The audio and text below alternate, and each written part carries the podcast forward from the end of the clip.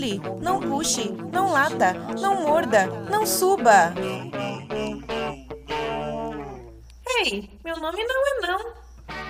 Bom dia, boa tarde, boa noite, pessoal. Olá, ouvinte, tudo bem com você? Você está ouvindo agora o podcast do Meu Nome Não É Não, que traz resenha de livros, artigos, reportagens, filmes, documentários sobre o comportamento animal e propõe uma conversa sobre essas experiências e sobre esses estudos. Nós queremos te apresentar autores que contribuam aí com a melhora da relação que nós temos com os nossos pets, seja trazendo informações sobre a natureza deles ou mesmo com técnicas de treinamento que vão aí melhorar a nossa comunicação e leitura das situações. A nossa proposta das resenhas, em nenhuma hipótese, tem como objetivo que vocês substituam a leitura dos livros, porque a gente acha que isso é muito mais engrandecedor do que só saber as resenhas, ou ouvir as resenhas, porque são, né, as resenhas são as nossas opiniões, né, Nayara? São as nossas opiniões, são os nossos recortes daquilo que a gente leu, né? Eu gosto assim, quando a gente fala com o jornalista, o jornalista fala coisa fina, recortes, né, Nayara? Eu tava morrendo de saudade de falar bom dia, boa tarde, boa noite, olá, ouvinte. Tava com muita saudade de gravar para o podcast, as nossas resenhas. Foi um mês aí de descanso, mas, nossa, coraçãozinho aqui, ó, tava sentindo saudade, viu? É, na verdade ficou um mês sem fazer resenha, mas a gente não ficou um mês é. sem trabalhar, né? Então muitas coisas não aconteceram. Mesmo. Calma que a gente vai falar sobre tudo isso. Mas, só para continuar, o programa é produzido por nós. Meu nome é Mirielle Campos da Alcão. E eu sou a Nayara Lima, da Dog Be Good. A edição do programa fica sempre com a Nayara. Mas a vinheta é do Henrique Inglês de Souza. Antes a gente começar de fato a nossa resenha de hoje, eu quero que você que está ouvindo a gente pelo Spotify, Deezer, SoundCloud, iPodcast... SoundCloud não. não mais. SoundCloud não mais, corta. corta a produção. Mas quem tá ouvindo aí, então, por todas as, as, plataformas de streaming, Google Podcasts, esses tantos outros aplicativos, ou mesmo pelo nosso site, online ou offline, gente, dá um compartilhar aí, indica para uns dois, três amigos. Eu tenho Sim. certeza que o nosso conteúdo pode ajudar alguém a melhorar a qualidade de vida do animalzinho que tem em casa. Vamos ajudar aí a estimular a podosfera, que a gente também esse mês deu para a gente estudar um pouco, né, a respeito de podcasts, escutar bastante podcasts. E então a gente está embarcando aí nessa proposta de pedir para vocês que são os nossos ouvintes para ajudar a gente aí a, a que tem, que, engajar esse isso, podcast, fazer com que mais pessoas nos escutem, que mais pessoas conheçam o meu nome não é não. E a gente sabe que você aí tem um amigo gateiro que com certeza vai querer escutar esse podcast. Particularmente esse, esse podcast, os gateiros vão ficar enlouquecidos, porque esse, esse livro dessa resenha de hoje, ele tá acabando de sair do forno. Mas calma aí, só para deixar vocês situados, a gente entrou no, no, mundo dos podcasts, ou podcasters, meio de supetão, né, Nayara? Sim. Então, esse mês a gente parou, estudou muita coisa para melhorar muito o nosso conteúdo nos próximos anos que vão vir. então, vamos lá, vamos passar os recadinhos das nossas mídias sociais também. Sim, nós estamos em várias redes sociais. No Facebook, nós temos a página Meu Nome Não É Não. No Instagram, é só procurar por arroba Meu Nome Não É Não. É, e nós também temos o nosso site, que é o www.meunomenãoenão.com.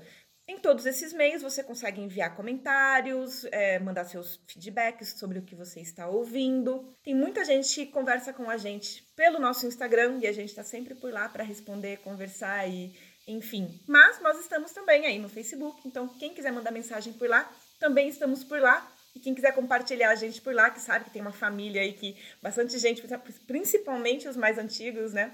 Gostam de usar o falecido Facebook, o Facebook. que ainda é vivo. é verdade. Para muitas pessoas ele ainda é a principal rede, né, de rede social. Rede social. Então, Gente, é só para deixar claro que o podcast ele não é uma do projeto do meu nome não é não, ele não é uma via de mão única. Não somos só nós falando com vocês. A gente também quer que vocês falem com a gente. Então, vem dar sua voz nas nossas redes sociais, e dá, assim, aquela dica básica de uma crítica, pode, assim, com gentileza nos cutucar, porque a gente recebe cutucões também. Sim. E com gentileza e sensibilidade também a gente recebe muitos comentários positivos. Então é isso, a gente quer falar com vocês. Também tem o nosso e-mail para falar com a gente. Sim. É o meu nome não é não, arroba gmail.com. Chega de recado, Nayara? Você quer falar mais alguma coisa? Não, eu acho que os recados de eventos e atividades que a gente vai fazer futuras a gente deixa para o final, né? Isso. Então vamos iniciar agora o nosso novo livro. E ele se chama Gato. Um Deus para chamar de seu. Como a gente disse, os gateiros vão ficar enlouquecidos com esse livro, porque foi um dos livros mais completos, ali analisando os, o índice, o sumário, né, na era que a gente conseguiu encontrar é, nas nossas é, bibliotecas aí, né? Sem contar que é um livro super novo, foi lançado há dois meses. Acho que um pouquinho mais, mas é desse ano mesmo. É desse né? ano. De 2009, então ali 2019. Setembro, 2009. tá só 10 anos. Não, o livro é de 2019. O autor é o Guilherme Castelar. Ele é um livro da super interessante, que é da, do grupo da editora Abril. E o autor, ele é o Guilherme Castelar, ele é um jornalista e físico, produz matérias para essa revista super interessante, Mundo Estranhos e algumas outras publicações nacionais. E esse livro, ele é o primeiro livro do autor. E a gente pode dizer que ele já começou muito bem, viu? Porque falar de gatos é muito legal, né? Tem todo um misticismo em volta dos gatos. Sim, e a gente vai começar agora com a introdução do Guilherme Castelar e a gente já começa a entender que como é diferente esse livro, né, Mi? Como ele é diferente de todos os livros que a gente já resenhou antes. Bom, na introdução, Aliás, antes de, de começar falando sobre a introdução, eu achei que o agradecimento dele foi muito fofo. Então, só queria comentar a respeito do agradecimento do Guilherme Castelar. Ele cita o poema do Pablo Neruda. Lindo, é né? Lindo. É um poema de 1959 chamado Oda ao Gato. E também o agradecimento dele, ele fala da filha dele, que é a gatinha dele. É muito fofo, muito fofo mesmo esse agradecimento. E é engraçado que ele começa citando os documentaristas Beverly e Derek Gilbert com a frase: Se o teu gato fosse do tamanho de um leão, ele te devoraria. é que para eles não existe realmente grandes diferenças entre um e outro, ou seja, um leão e um gato. Mas calma que a gente vai entender mais isso. Sim. É uma verdade, mas a gente vai entender mais o porquê. Neste livro, ele já começa apresentando dados diferentes do que a maioria das pessoas citam sobre o início das espécies, tanto de cão quanto de gato. Ele coloca que as pesquisas recentes apontam que os cães estão próximos de nós há 20 mil anos e os gatos há 10 mil anos. Que eu já tinha ouvido falar é que os cães estão há 14 mil anos e os gatos há cerca de 5 mil anos. Mas logo ali no livro do Braden Shaw, que a gente resenhou Consenso, também no Seu Cachorro é um Gênio, do Brian Hare e Vanessa Woods, já tem alguns conflitos arqueológicos, os estudos de carbono, mas também dos antropólogos É. que estudavam as civilizações antigas, a biologia também não concorda muito. Então, é, o último estudo que foi feito parece que foi mesmo 14 mil anos, mas ele já Sim. traz um no- uma nova informação que é 20 É. mil anos. E é engraçado que tem estudos que vão apontar até 30 mil anos, né? 50 mil anos, então, dos cães, né? Em relação aos É, cães. Em relação aos cães, ainda não é uma ciência muito exata. Não. E mas como acontece com todas as introduções, o Guilherme vai aí descrevendo o que nós vamos ler no livro, mas ele já destaca que a nossa real aproximação, de verdade mesmo, com os gatos, ela é mais recente. Tirando os egípcios, a maioria das sociedades não viu os gatos com bons olhos. Mas, segundo Guilherme, a internet começou a reverter o jogo para o lado do gato, principalmente quando nós comparamos eles aos cães. Ele conta que em 2014 o BuzzFeed fez um editorial para falar da gatomania na internet e disse que o mundo virtual era o parque dos gatos para os donos. Ou seja, enquanto os tutores de cães exibem seus animais nos parques, os gateiros fazem isso na internet. E tem, um, tem um, também um estudo, um artigo que saiu, se eu não me engano, foi no Times, falando dos perfis mais acessados em horário de expediente em Nova York, eram os perfis de gatos. Olha só, gente. Ou seja, o gato ali seria um alento no meio do cotidiano maluco de uma cidade Sim. como Nova York, que é né, uma cidade grande. Segundo o antropólogo Shepard, esse fenômeno diz muito sobre os donos de gatos. E o Guilherme conta a sua experiência com os gatos, que ele passou de não gostar para ser um escritor do assunto, não é mesmo? O livro foi pensado para contribuir com o nosso entendimento sobre a espécie, que é muito independente, sim, mas que escolheram viver conosco e assim criou uma certa dependência dos humanos. E desvendar o gato é o desafio desse livro. Sim, e, e no capítulo 1, intitulado A Jornada do Conquistador, a gente já vai começando a entender como isso vai acontecendo, né? Essa aproximação. A gente começa a entender essa saga felina. O espeleólogo Jean Marie Chauvet não sei se é assim, né, gente? Porque a gente não sabe falar francês, mas ele vai perdoar a gente. Desbravando galerias e grutas é, na França, ele encontrou uma câmara onde, vi, onde tinham representações fascinantes de animais como ursos, leopardos e leões. Nessas pinturas havia muita intimidade no comportamento dos animais, ou seja, quem as pintou tinha intimidade sobre o comportamento desses animais, sabia sobre os comportamentos de caça, porque os herbívoros foram retratados de certa forma e os carnívoros de outra. Nessas pinturas é, mostravam homens e mulheres que viviam na Europa e conviveram com essas feras. E eles já eram fascinados pelos felinos, porque nessa caverna se tinham mais ou menos é, hierógrafos, não, é, pinturas, pinturas rupestres. É. Isso, é, pinturas rupestres de mais de 70 leões. Muita Mu coisa. Muitos leões eram representados nesses salões, né? E essa caverna foi conhecida como Chauvet, porque esse espeleólogo que foi o descobridor. E ficou clara aí a adoração dos primeiros homo sapiens aos grandes felinos, o que não é muito diferente da, da nossa era atual, né?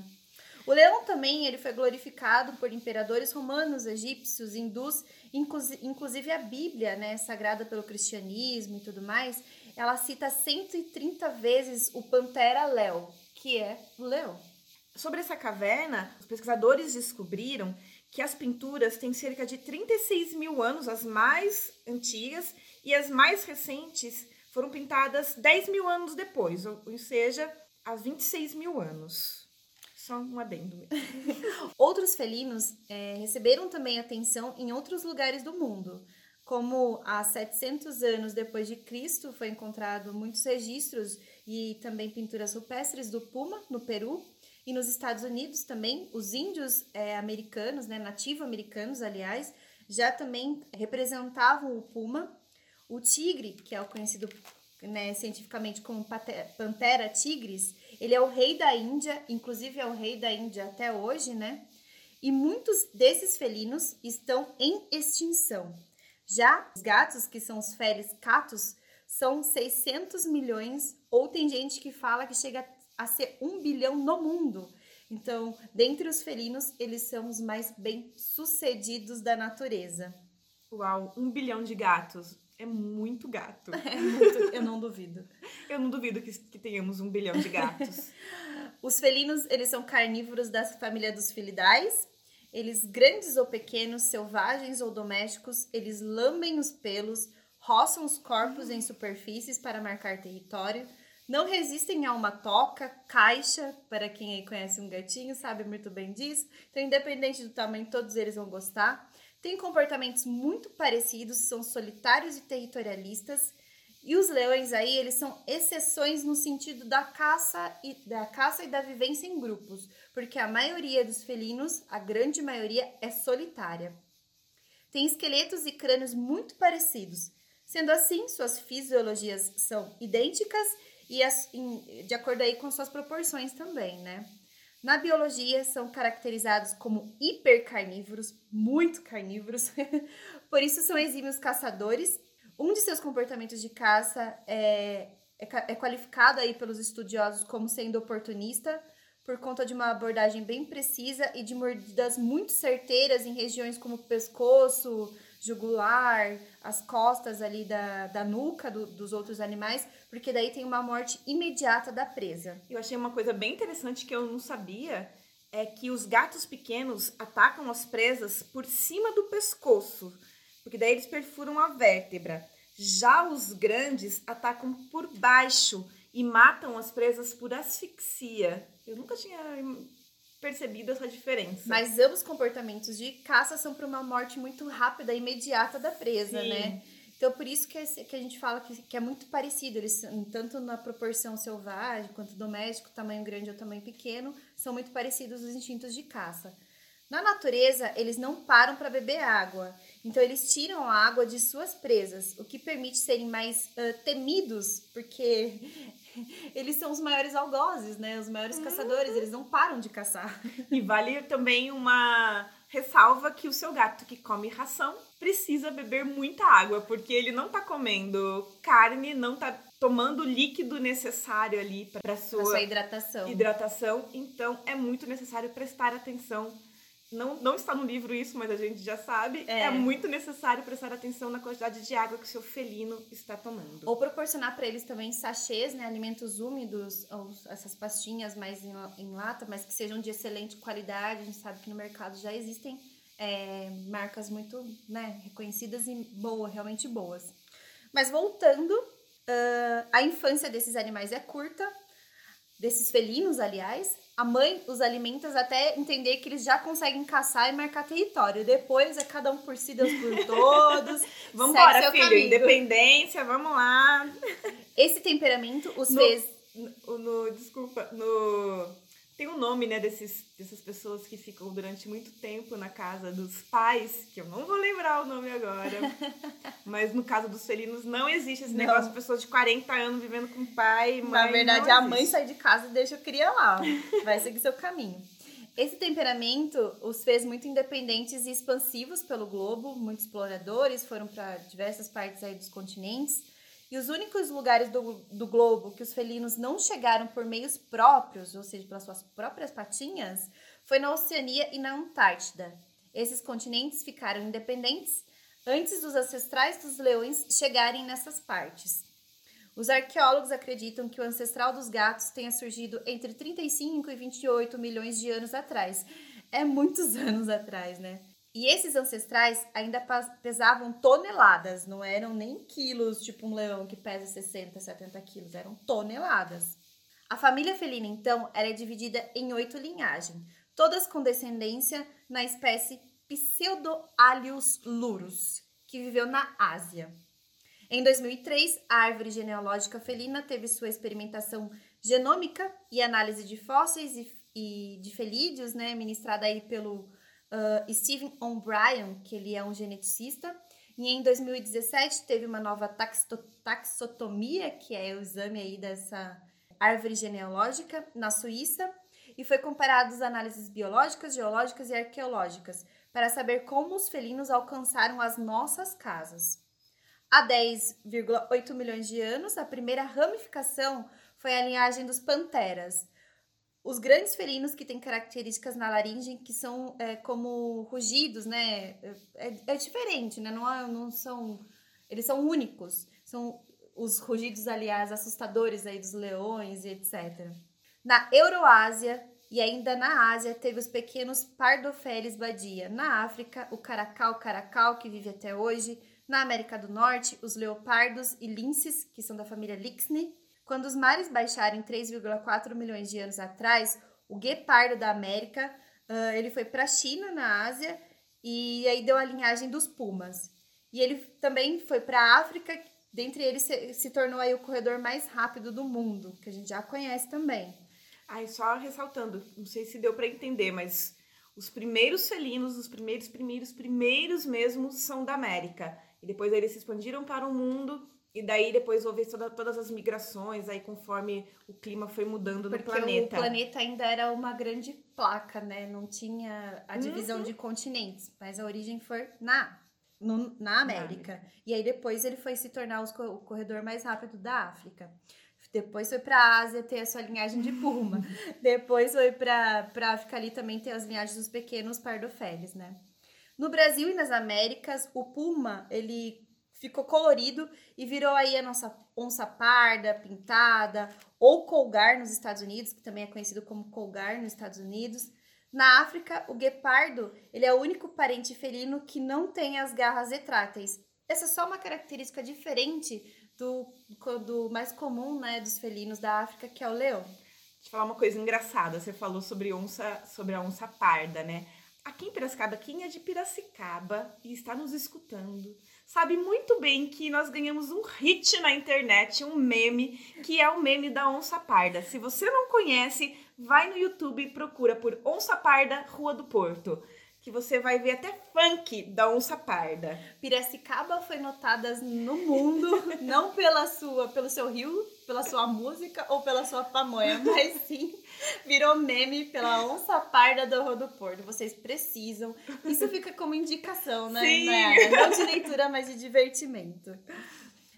A América, então, ela foi o berço dos pequenos felinos, como a Naira disse, dos grandes também uh, como os leopardos Prininae luris e os bengaleses, que vocês devem aí estar tá assimilando o nome a uma raça muito conhecida na América, que são os bengals.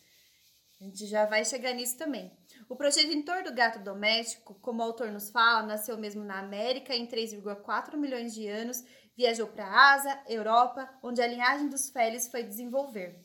Atualmente, o futuro dos grandes felinos, infelizmente, não é promissor eles estão sendo incapazes de se adaptar às mudanças do mundo e às mudanças não só com o convívio humano, mas também as, as mudanças da natureza, com climas e etc. Uma notícia bem triste, uma projeção bem triste para 2040, né?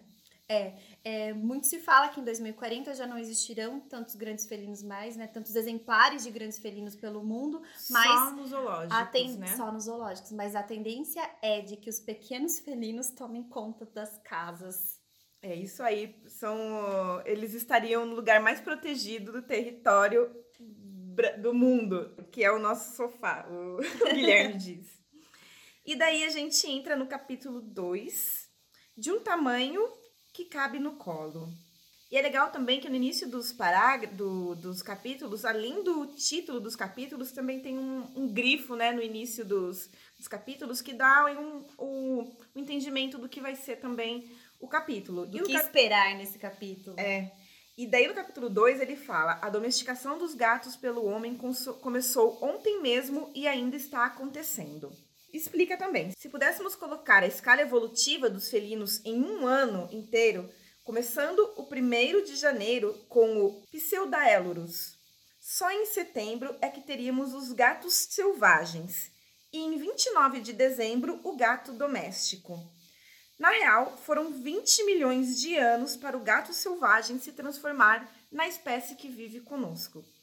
Tudo começou na América do Norte, como nós já falamos, na divisão entre os gatos leopardos e os gatos selvagens, que conservam coisas aí em comum, como porte pequeno, face arredondada e um estilo de vida, que são solitários e só gastam energia mesmo para caçar e namorar. Esses dois gêneros de felino se espalharam por outros continentes e ainda têm a capacidade de gerar híbridos, embora não seja comum na vida selvagem, ou seja, eles cruzam entre si várias espécies diferentes. O Guilherme conta que em 2000, Carlos Driscoll, um geneticista dos Estados Unidos, viajou para o sul da África, Azerbaijão, Cazaquistão, Mongólia e Oriente Médio e coletou amostras de DNA de 979 gatos selvagens e domésticos. Eles descobriram que o tataravô do nosso gato surgiu há 273 mil anos, que é os Felis silvestres, na Ásia Ocidental e que se espalhou pela Ásia, Europa e África e gerou várias subespécies. Hoje esse é o grupo mais distribuído no globo e o autor conta que existem vários tipos, de tamanhos diferentes e localizações diferentes. Ele relata cinco subespécies oficiais, que chegou em, 2005 a se dividirem em 22 subespécies da Felis silvestris, entre elas o gato de estimação, o Felis silvestris catus e hoje só Felis catus. O autor coloca que, com tantos felinos existentes e raças de gatos domésticos, que lembram gatos selvagens, era natural pensar que a domesticação aconteceu com vários animais selvagens em vários lugares e que houve cruzamentos, cruzamentos entre selvagens e domésticos. Mas esse pesquisador, o Driscoll, esclareceu o mistério. Eu achei até bonito ele dizer que os colegas do Laboratório de Diversidade Genômica do Instituto Nacional do Câncer dos Estados Unidos, ou seja, Driscoll, Stephen O'Brien e Marlene Menotti Raymond que os pesquisadores descobriram a trajetória dos gatos, ou melhor, o alvorecer dos gatos domésticos. Bonito isso, né? Ficou poético. Ficou poético. Esse estudo foi publicado em 2007 e é a base sobre o que sabemos sobre a origem dos gatos. Eles descobriram uma grande semelhança genética entre os gatos domésticos e o Felis silvestris libica, um gato do deserto de Israel, Emirados Árabes e Arábia Saudita. Ele é conhecido também como gato selvagem africano. Pesquisando, eu descobri que ele é chamado também de gato da Núbia e gato da Líbia. E ele lembra muito dos nossos gatos rajados aí de pelo curto. É um gato bem bonito. Deste modo, o Felis silvestris libica é considerado ancestral do gato doméstico. O DNA dessa espécie também está em outros gatos. Deste modo, não foi necessariamente a sua genética que contribuiu para a domesticação. Para se ter uma ideia, 88% de todos os Felis silvestres, existem vários Felis silvestres, carregam DNA do Felis silvestris libica. Uma das explicações é que eles são independentes e libertinos no sexo. E as fêmeas são poliéstricas, ou seja, têm vários cios durante o ano. Normalmente, as misturas de espécies geram descendentes mais selvagens. Porém, existe um problema, que é uma mistura genética que acaba prejudicando a perpetuação de algumas espécies. A aproximação dos gatos torna-se um tema complexo, para o Guilherme, a nossa afeição por bichos de pelúcia contribui muito, mas este é o assunto do capítulo 3. Você tem alguma coisa para falar sobre esse capítulo, Mi? Nossa, eu fiquei assim muito chocada porque são muitas subespécies dos felis, né? E eles também não são uma linhagem é, né, única dos felinos, porque a gente viu ali que tem os panteras, né? Entre eles está a pantera mesmo e o que tem muito nome parecido, uhum. tem o uhum. leão, né? Que são os rugidores. E aí entra aí todos os Felis. Então tem o Felis nigripes, o Felis marguerita, o Felis chaus, o Felis silvestres, Felis silvestres silvestres, os Felis ornata, os Felis silvestres límbica, que é essa linhagem que uhum. veio para nossas casas. Então, assim, os, a, a, linhagem felina é muito extensa, mas é importante a gente conhecer um pouco de, desse sentido para saber que o nosso gato doméstico tem muitas características ainda selvagens, né? Os gatos domésticos, eles não conseguem copular aí com fêmeas selvagens, por exemplo, os gatos machos, devido ao seu comportamento, que as fêmeas selvagens são muito mais ariscas e tudo mais. Já acontece o contrário, como o Triscol trouxe pra gente, uhum. né? Agora, uh, onde que é o, o gato e o homem se encontram, Nayara? Estima-se aí que no norte do Antigo Egito e no Oriente Médio foi onde aconteceu esse encontro. Mas para saber isso, o Guilherme fala pra gente que é preciso estudar os homens aí, né? E aí a gente entra no capítulo 3, que se intitula A Fera Domada. A Fera Domada e, o primeiro, e a primeiro, o primeiro trecho é O gato domesticou o homem. vamos lá, vamos, vamos para vamos a polêmica. Que é isso. Historicamente, é a relação mútua que aproximou os homens de várias espécies. Cavalos, porcos, vacas, abelhas, né? todos ali era uma relação entre uh, bem-estar do animal ou uhum. conforto em algum recurso e o animal também conseguir alguma outra coisa, ou alimento, ou também bem-estar, segurança, né? Eles chamam de mutualismo, né? Esse tipo de relação in, in, interespécie. Isso. Mas com os gatos, isso, isso tinha tudo para não ser legal assim. O comportamento da família Felidae não se parece muito com o comportamento que a humanidade aprecia. E aí a gente sabe, tem muitas pessoas que até não gostam ainda muito de gatos porque não entendem né, essa uhum. relação, esses comportamentos. Eles até são vistos, a gente tem muitos memes na internet, né? Tem um que é engraçado, que é você. Ai, como que é a história? ah, você dá tudo, a pessoa dá tudo pro, ca pro cachorro, né? Assim, várias coisas, comida, brinquedo, um monte de coisa, e o cachorro pensa, nossa, ele é, ele é um deus, né? Olha que legal. Daí você fala, daí a pessoa dá tudo pro gato, brinquedo, comida, petisco, um monte de coisa, e o gato pensa, nossa, eu, eu sou um deus. deus. eu sou um deus. É o título do livro, né? Exatamente. né? Gato, um deus para chamar de seu. Então, a gente entende aí que os gatos eles foram úteis para a humanidade por milhares de anos. A gente vai falar mais sobre isso nesse capítulo. eles exterminaram pragas até o século XIX, onde eles adquiriram uma outra função, que a gente também função, aliás, que a gente vai ver também adiante. Os serviços dos gatos foram requisitados pelos humanos entre 13 e 11 mil anos atrás. Eles começaram a ser requisitados pelos humanos dentre essas datas. As famílias elas não eram mais nômades e elas começaram a estocar os seus alimentos, principalmente relacionados aos grãos, né? Isso aconteceu na África, que foi o berço da humanidade também. Logo, os camundongos saíram das florestas e foram para esses, digamos, armazéns, né? Uhum. Assim, o homem domesticou contra sua vontade o rato. Exatamente, eu acho que foi o primeiro. Antes do gato, o rato foi domesticado, viu? Exatamente isso que o Guilherme nos traz.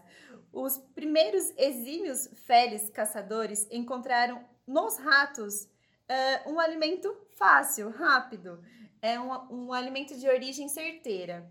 E, por simbiose, também convívio com os humanos. Os agricultores iniciantes daquela época se sentiram animados com esse controle de pragas natural. Esses animais eram os feres límbicos, como a Nayara já trouxe pra gente, que suportaram a convivência humana não simples feres límbicos, mas os que mais suportaram as ações diretas com o homem. Porém, mesmo mansos por seus comportamentos promíscuos, ainda continuaram irritadiços e com características comportamentais muito parecidas com os grandes e pequenos felinos selvagens. Porque daí eles cruzavam com as fêmeas silvestres, aliás, ao contrário, né? As fêmeas domésticas cruzavam com os machos silvestres, que davam origem a animais também selvagens. É, e vale lembrar que isso aconteceu de 13 a 11 mil anos, quando os caçadores-coletores decidiram que era hora de parar em algum lugar, né?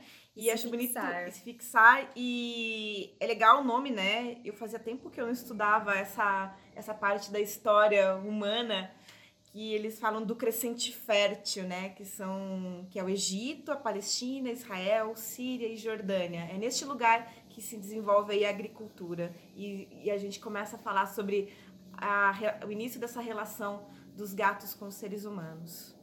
E esse processo total de domesticação, assim como vemos hoje, foi mais lento em relação a outras espécies que o homem domesticou. Estudos arqueológicos de humanos e gatos enterrados juntos foram encontrados é, datados aí de 9.500 anos atrás, na Síria.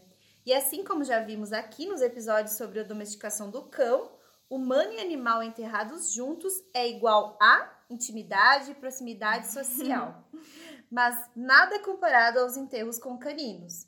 Na China, há registros de uma tentativa de domesticação do gato leopardo e sem sucesso. Na verdade, os chineses entendem como sendo uma tentativa, mas os arqueólogos e biólogos dizem que não.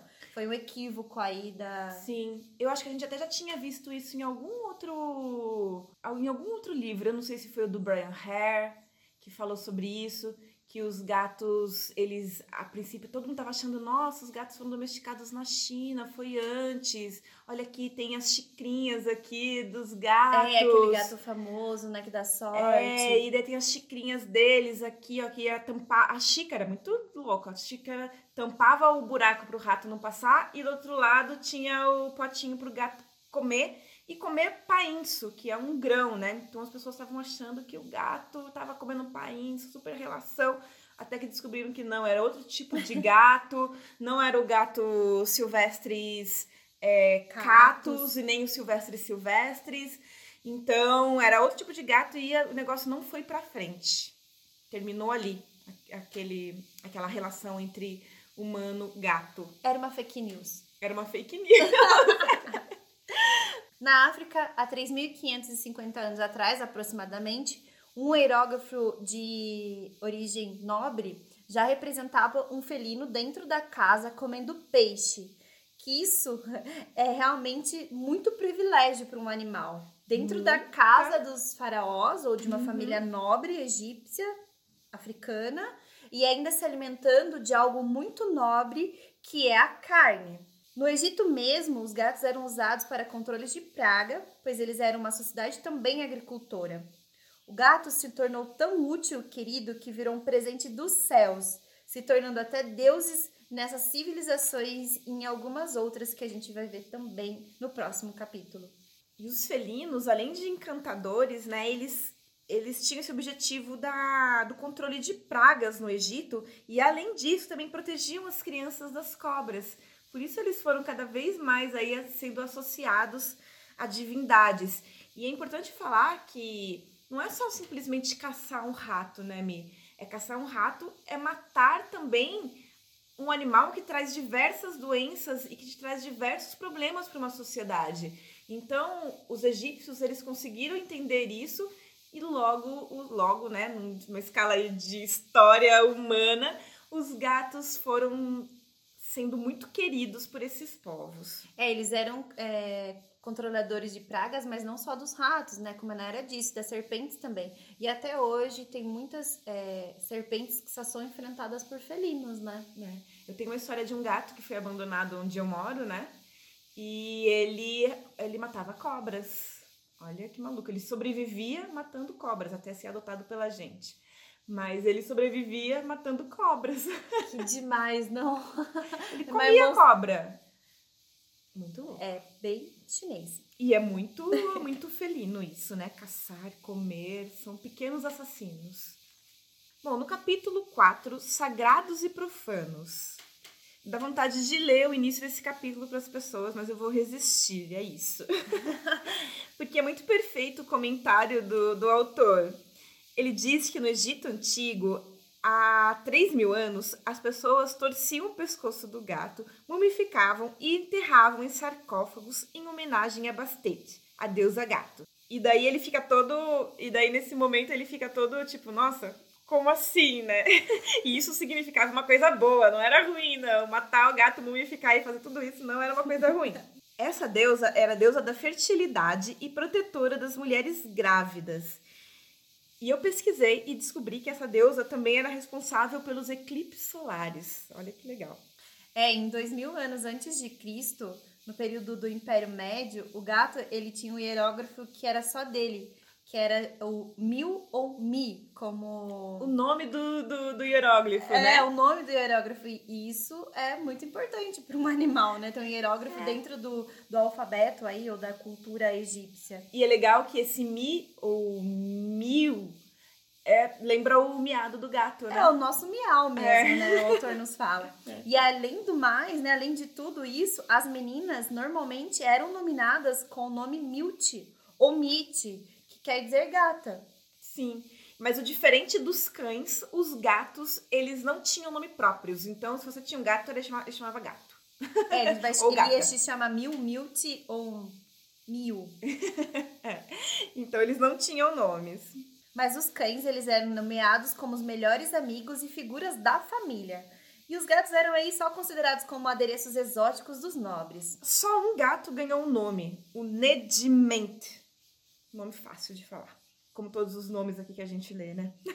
e lá no Egito Antigo também, os felinos eles eram favoritos das mulheres. E ainda hoje no Brasil tem uma pesquisa Ibope que o autor nos traz, do ano de 2016, que diz que 63% das mulheres brasileiras brasileiras têm gatos. Eu tenho quatro gatos hoje. É, e, e, é uma coisa interessante, né? Porque a gente vai ver nesse capítulo como foi construída essa relação com os gatos, né? E a relação da mulher com os gatos. Mas então os gatos no Egito eram animais de exibição, como a Miriam falou, até que em 2300 anos atrás, as migrações com a Ásia importaram ratos da Ásia para a África. Para quem não lembra da geografia, o Egito fica na África, pessoal. E daí os gatos passaram a ser idolatrados, viraram divindade. Com o tempo, foram criadas leis de proteção aos gatos, o que não impedia que em 400 anos antes de Cristo vários animais, incluindo os gatos, fossem oferecidos aos deuses em sacrifício.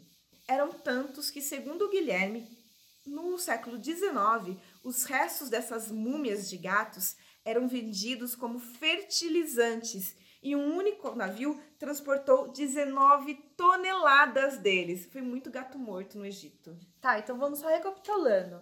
No Egito Antigo, ele foi considerado um deus, uma deusa gata, que é a Bastet, né? A deusa da uhum. fertilidade, sexualidade, maternidade. E lá também já se tinham leis que protegiam os gatos. Aí os viajantes da Europa levaram o animal para o Oriente Médio, do Oriente Médio devido à relevância aí né, na caça dos, dos, das pragas e etc. Aí lá na Europa, a sociedade era agricultora também, e o gato teve o mesmo papel de controlador de praga e era amado, venerado, bababã. Na Ásia, a Rota da Seda também teve um papel importante para espalhar os felinos por, pelo mundo, porque dela com, com, começou a contrabandear esses felinos que eram valorosos para outros povos.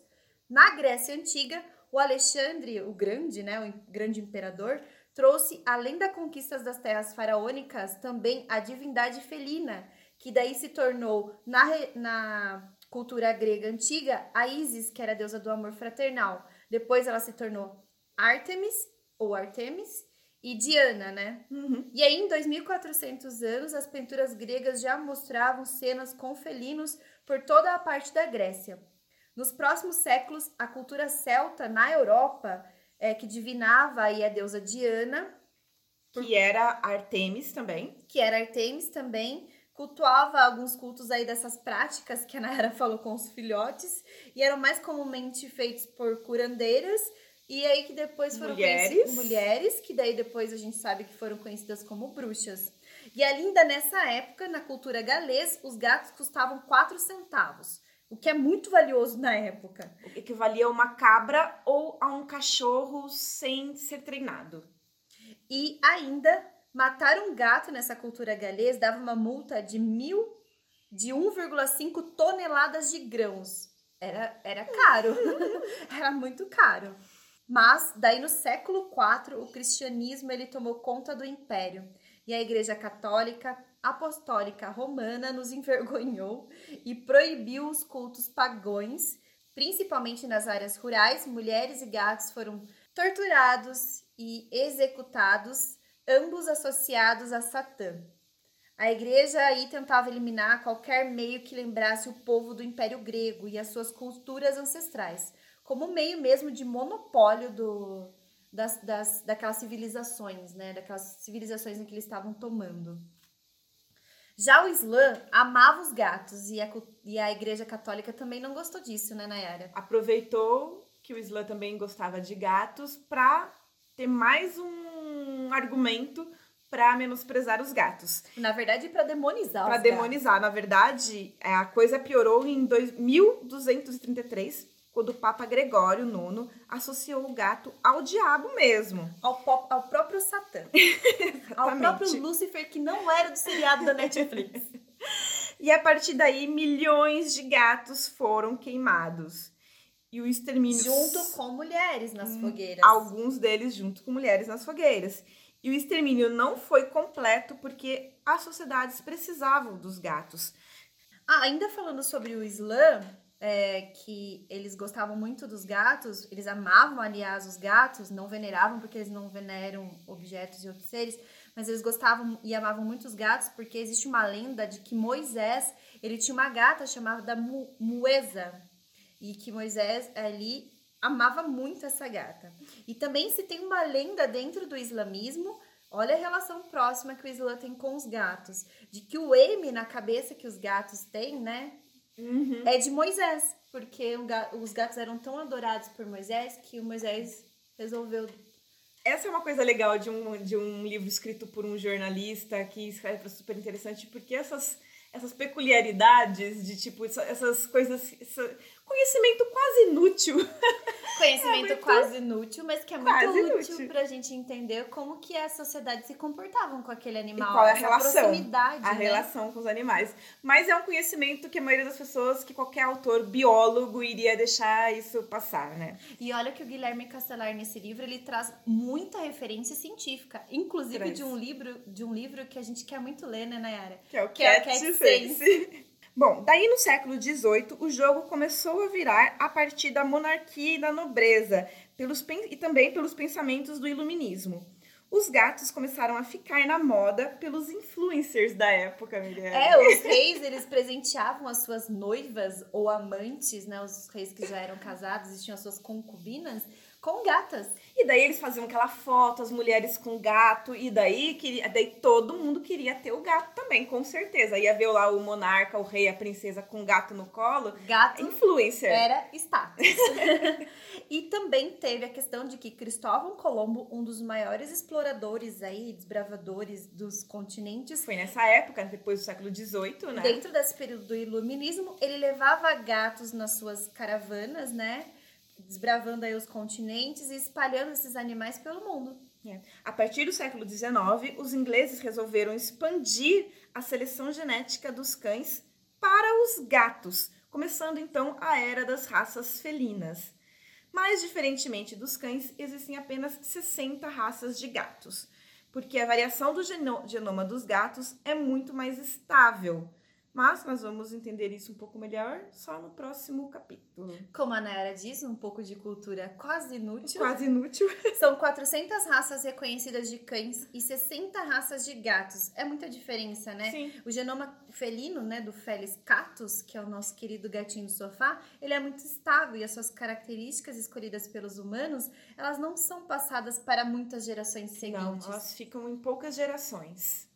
E isso também coincide com ah, a questão da, da criação de cães pelo seu status e pelas suas a seleção de cães, aliás, pelas suas características físicas, porque aconteceu também no século XIX, né, Nayara? Será que os humanos aí já começaram a ter uma atenção a pets? Eu acredito que sim, foi na mesma época. É é uma época que já começa a haver cidades, começam a haver mais aglomerados humanos. Urbanos, né? E daí, e um pouco mais também de bem-estar em algumas parcelas aí da sociedade. De qualidade de vida, bem-estar, status e tudo mais. E daí isso começa a se transportar aí também para o mundo dos nossos pets. Bom, gente, acho que a gente vai ficar por aqui, porque foram quatro capítulos Nossa. muito legais. A gente é, tem muita informação que a gente não colocou na resenha, porque realmente não tem como colocar. A gente só quis trazer para vocês é, coisas interessantes, assuntos que fazem você pensar num pouco do bem-estar e da história do seu gatinho que tá em casa. Isso, eu acho que a gente começou essa jornada felina agora. E eu acho que a gente vai aprender muito com esse livro sobre o nosso gato doméstico. Por enquanto, eu acho que foi só uma introdução. Eu acho que os próximos capítulos vão ser realmente os capítulos que vão falar sobre os nossos gatos. E o gato aí que tá fazendo Ronronados. ronronando na sua Amassando barriga, pãozinho na sua amassando, amassando pãozinho na sua pancinha aí. É esse aí que a gente vai falar nos próximos capítulos. Então, não se esqueçam, de domingo tem saem as resenhas aí dos nossos livros, ou dos livros que nós resenhamos, aliás. E ah, durante a semana vão sair drops com assuntos mais rápidos, coisas mais dinâmicas, que a gente fala aí sobre algum documentário ou algum artigo científico que chamou a nossa atenção nessa semana, ok? Vamos falar sobre os eventos que nós vamos participar nos próximos? Sim! Nesse domingo agora, quando tá saindo a resenha aqui do, do Gato Um Deus para Chamar de Seu, nossa primeira resenha, a gente tem evento no Food Park Piracicaba, aqui na cidade de Piracicaba, a gente sempre convida vocês, a gente já tá divulgando nas redes sociais, então acompanha a gente lá para vocês não ficarem para trás, mas a gente vai falar sobre linguagem canina, um assunto que nós amamos muito que a gente acha muito necessário para que os tutores aprendam a entender o que os cães falam. né? Exatamente. Eu acho o evento começa às 5 horas da tarde. E como a Mirielle falou, eu acho um evento, um tema super importante da gente conversar. Porque afinal de contas, contas tudo começa aí pela nossa comunicação e o nosso entendimento do que está acontecendo neste momento. Independentemente da origem dos cães, como foi feita a seleção genética, que tá com toda a história do, do animal, o mais importante é você entender o que está acontecendo na tua casa. E você só vai entender se você observar o seu cão. É, já dá um spoiler que é isso, é parar e observar o seu cão. Exatamente. Além do mais, a gente também tem é, um apoio da Meu Nome Não É Não sobre um evento que vai acontecer no Clube do Carinho aqui em Piracicaba, que é um daycare hotel, nos dias 5 e 6 de dezembro. Também vai falar sobre linguagem canina, mas daí é um workshop, vai ser ministrado pela Bruna Heiser, que é educadora canina aqui de Piracicaba, por mim também, Mirielle Dalcão, e a gente tem o apoio da Pet Games e também da Kong, e também aí essa, essa assessoria do Meu Nome Não É Não. Vão ser dois dias de evento, né? Dois dias de evento, dois dias de muito estudo, e é para tutor, é para quem está iniciando, é para todo mundo que quer saber sobre linguagem canina de uma forma mais profunda. Outra coisa que é legal a gente falar, porque a gente não vai fazer, não vai ministrar oficina, não vai falar, mas a gente vai receber muitas informações e muitos conteúdos na Expo da Tudo de Cão sobre reatividade. E... Quem quiser conhecer a gente, que acompanha a gente, já é profissional na área, é colega de trabalho, é colega de estudo no, nosso, que nos marca nas redes sociais. Se tiver na Expo da Tudo de Cão, que vai ser agora no final do mês de novembro, dias. Vai começar... 30 de novembro e 1 de dezembro. É, mas vai começar um pouquinho antes, né? Com, ah, é a... com o workshop da Krishna. Isso, da Grisha. Grisha. Desculpa, Isso. Grisha. Se você estiver ouvindo esse podcast. É. É, é, vai começar uns três dias antes, se eu não me engano. É, mas nós, eu e Nayara, estaremos no dia 30 e dia 1. E dia 1. Que é a Expo. Isso aí, pessoal. Vocês conseguem encontrar a gente lá. Vão lá dar um oi oi pra, pra gente. gente. Nós somos marcar. caipiras, a gente tem é- vergonha. é, a gente tem vergonha de conversar com vocês. Mas vamos lá pra gente para, trocar uma ideia, tira uma foto e a gente se aproxima um pouco mais. Muito obrigada pelo feedback que a gente tá recebendo de todo mundo. Então sigam a gente nas nossas redes sociais particulares também. O meu Instagram é arroba ao com dois U, underline cão.